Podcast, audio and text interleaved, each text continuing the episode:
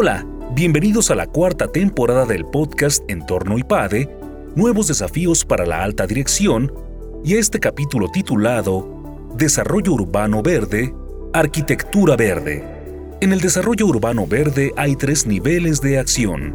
El gubernamental, es decir, las nuevas políticas, el profesional, tomar medidas en el término de construcción, desarrollo urbano y arquitectura, y los ciudadanos de a pie. Todos los que vivimos en la ciudad también debemos priorizar una cantidad enorme de cosas dentro de las ciudades. En este capítulo, Fernando Ortiz Monasterio, director de Verde Vertical y Vía Verde, nos da algunos argumentos de por qué es necesario un desarrollo urbano verde.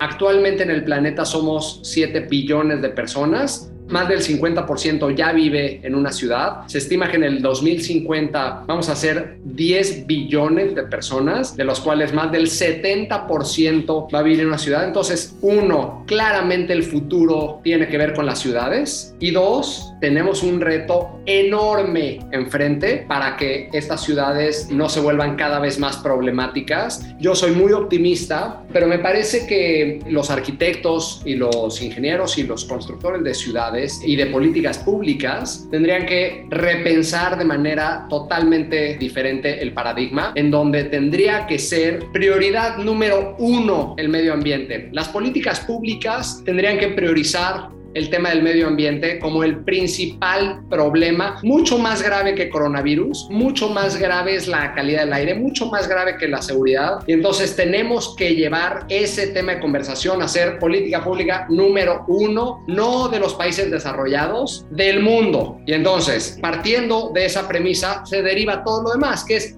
cuando tú tienes el problema ubicadísimo, todo lo demás, y hablando específicamente de la arquitectura, si ese fuera el problema, no tendría que haber esta diferencia en donde hay arquitectos que hacen arquitectura normal y hay arquitectos que hacen arquitectura verde. Toda la arquitectura normal tendría que ser verde, tendría que pensar en cómo integrar áreas verdes, en cómo filtrar el agua. El agua es un problema enorme en las ciudades, cómo ser eficiente energéticamente, cómo brindar beneficios. Parecería que a los arquitectos, yo estudié arquitectura y jamás quisiera hablar mal de mis colegas, pero nos enseñaron a que tú haces un edificio y el costo o la factura ambiental nunca nos las desglosaron, nunca nos las pasaron. Y una vez más, si eso lo priorizamos, la arquitectura del mundo en general, no de México, sino el mundo, es súper ineficiente, principalmente la construcción de concreto, es o el segundo o casi en empate con el tercero que es el transporte, la principal causa de emisiones de gases de efecto invernadero. O sea, el cemento es lo peor que le ha pasado al planeta, pero nunca nos contaron eso y entonces nosotros seguimos construyendo y construyendo y construyendo y haciendo daño y daño y daño. Entonces, puntualmente, uno, políticas públicas, dos, tendría que ser obligatorio que toda la arquitectura tuviera no solamente no afectaciones, sino beneficios ambientales. Y tres, me parece que los ciudadanos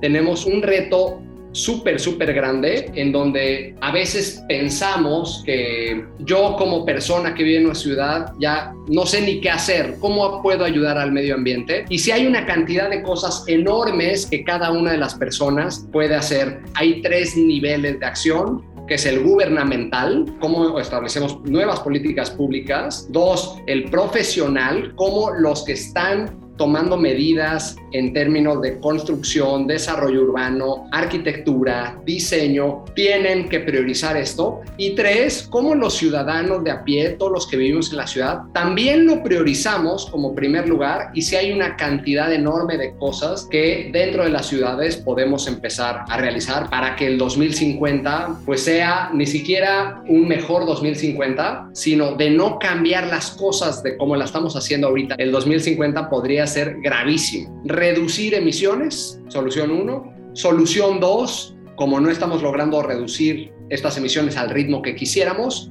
necesitamos secuestrar el carbono de las emisiones emitidas. Te voy a decir un dato que me parece apabullante, que es México es de los países con las regulaciones más laxas en normativa de calidad del aire y de emisiones de gases de efecto invernadero del mundo. Y me parece que lo que tenemos que hacer son las dos cosas al mismo tiempo. Tenemos que trabajar en una estrategia, una vez más, regreso a los tres niveles. Las políticas públicas se tendrían que perfeccionar para realmente subir los estándares con los que se mide esto nivel profesional, que es todos los profesionistas tenemos que ser responsables, aunque las normas sean tan laxas, que es no nos podemos basar en las normas porque las normas el gobierno ya demostró que no va a resolver el problema. Está en los profesionistas exigirnos mucho más, hacer nuestro trabajo de diseño, de operación, no solamente en la arquitectura, sino de las industrias. Las industrias solo por cumplir la norma, prácticamente no tienes que hacer nada en México porque es facilísimo. En cambio, las industrias tendrían que exigirse voluntariamente subir los estándares y finalmente, como consumidores, tendríamos que también cuestionarnos qué es lo que estamos consumiendo y nos queda solamente como ciudadanos exigirle a las industrias y cómo se los exigimos a través de nuestra selección de qué cosas podemos consumir y que, cómo nos movemos y cómo compramos. Tenemos que ponernos las pilas para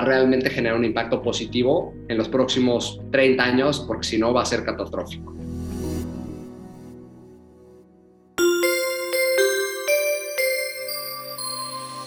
Suscríbete a nuestro canal de YouTube IPADE News Media y visita ipade.mx diagonal blog. En este canal encontrarás videos, artículos e infografías relacionadas con el mundo empresarial de la actualidad y no olvides compartir este contenido. IPADE The World Calls.